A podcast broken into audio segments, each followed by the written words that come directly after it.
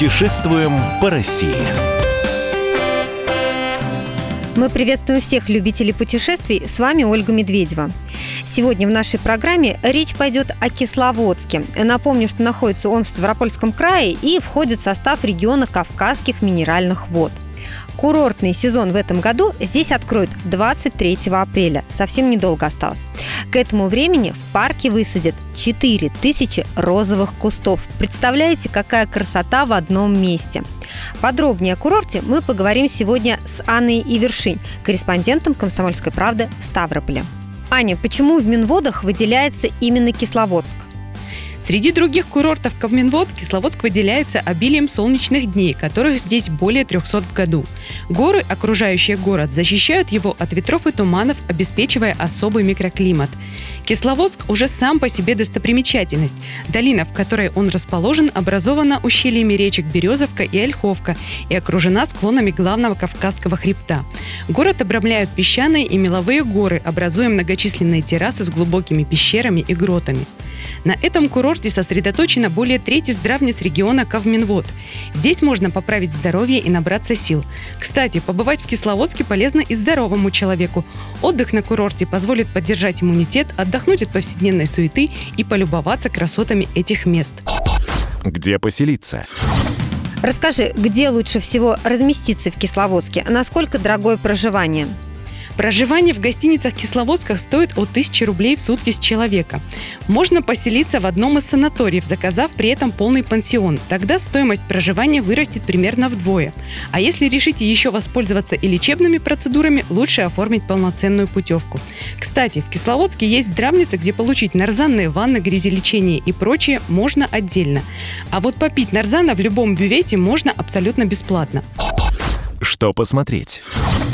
Кисловодск красивый город, причем в разное время года. Ань, ты уже говорила, что здесь потрясающая природа. Здесь и курортный парк с теренкурами, и целебные источники минеральной воды, и сквер с цветниками.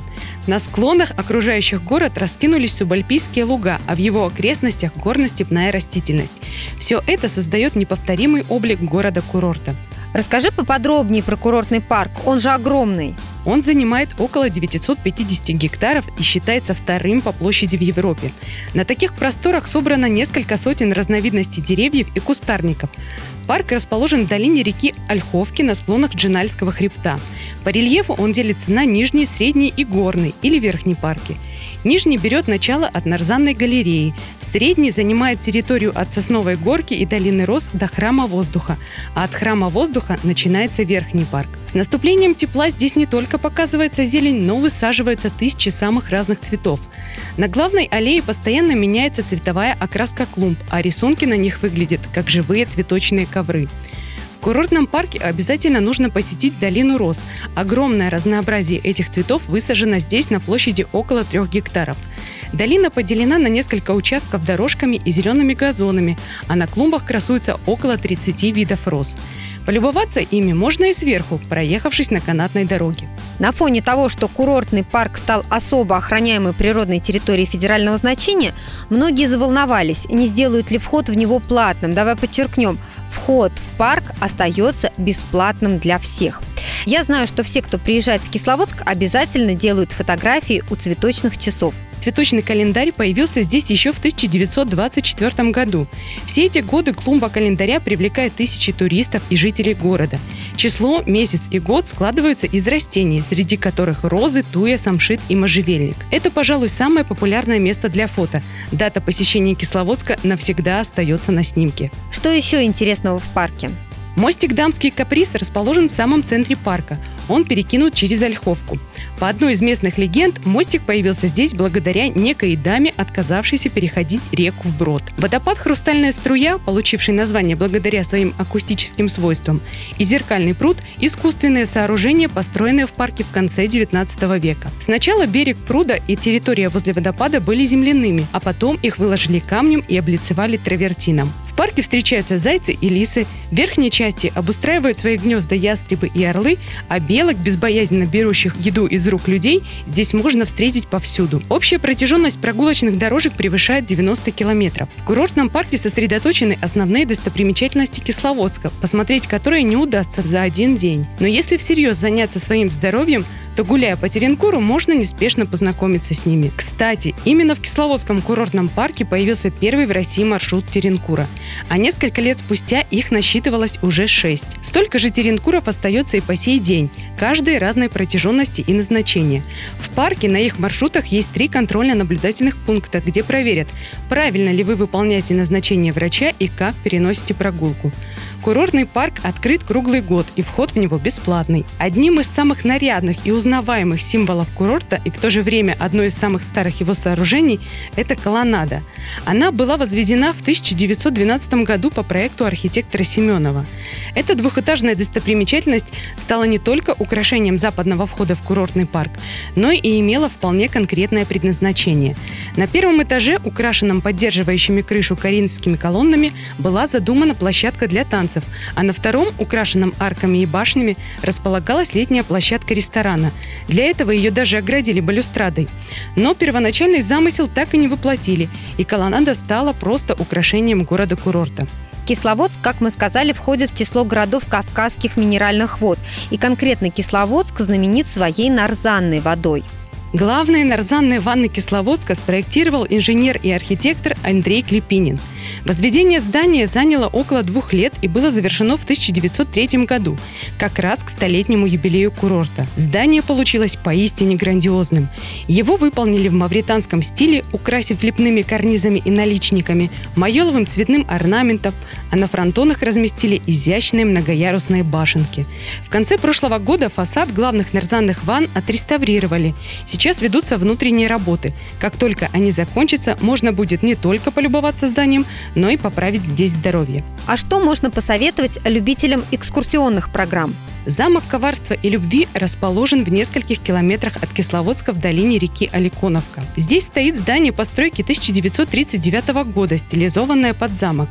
Но это всего лишь гостиница. Сам же замок коварства и любви – не что иное, как скалистое образование причудливой формы, издалека напоминающее строение с башнями и зубчатыми стенами. Название этого природного памятника рождено древней легендой о несчастной любви дочери местного князя и простого пастуха. Отец девушки был против ее отношений с простолюдином и решил выдать дочь замуж за престарелого богача. Накануне свадьбы влюбленные решили вместе броситься со скалы. Но шаг вниз сделал только мужчина, а девушка испугалась и предпочла выйти замуж за нелюбимого. С тех пор это место именуется замком коварства и любви, а реку под скалой, в которую упал пастух Али, зовут Аликоновкой. Приехать сюда стоит не только, чтобы посмотреть на замок, но и полюбоваться красотой ущелья. В пешей доступности от замка коварства и любви располагаются медовые водопады. Потоки, несущиеся с гор воды, украшают ущелье Аликоновки. И хотя сами водопады находятся уже на территории Карачаева-Черкесии, их чаще всего относят к достопримечательностям Кисловодска. Называют их медовыми, потому что местная легенда гласит, что когда-то в расщелинах скал жили дикие пчелы. Летом соты под потоком воды размывались, и по скалам текли струи воды и меда.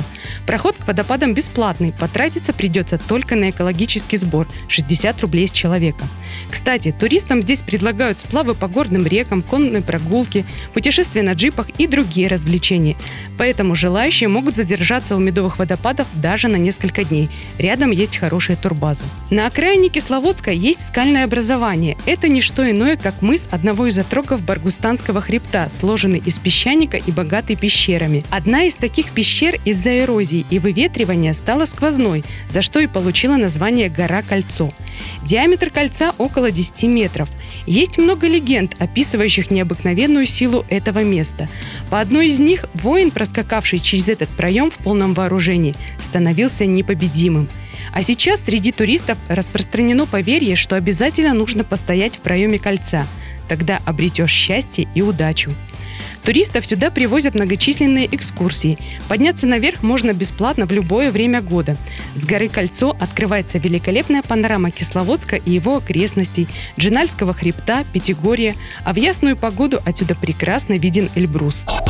Где пообедать? Аня, расскажи, как обстоят дела с ценами на еду в Кисловодске?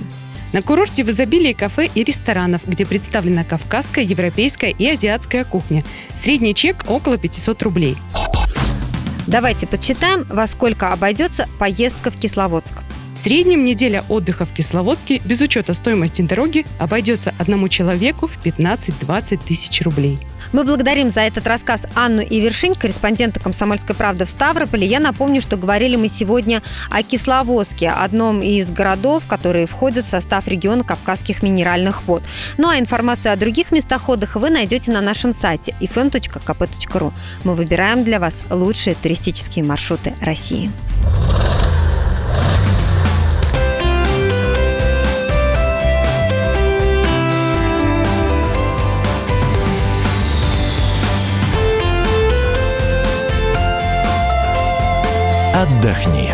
Путешествуем по миру.